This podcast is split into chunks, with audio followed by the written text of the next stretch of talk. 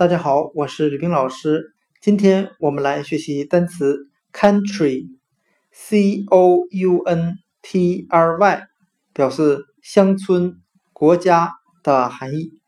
我们可以用谐音法来记忆这个单词 country，c o u n t r y，乡村、国家。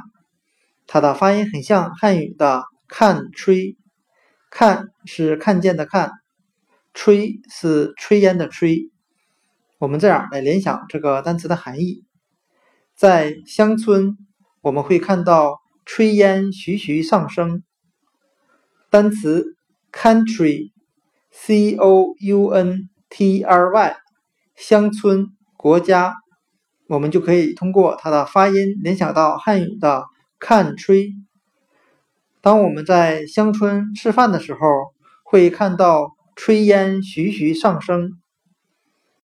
单词 country，c o u n t r y，乡村、国家，就讲解到这里。谢谢大家的收听。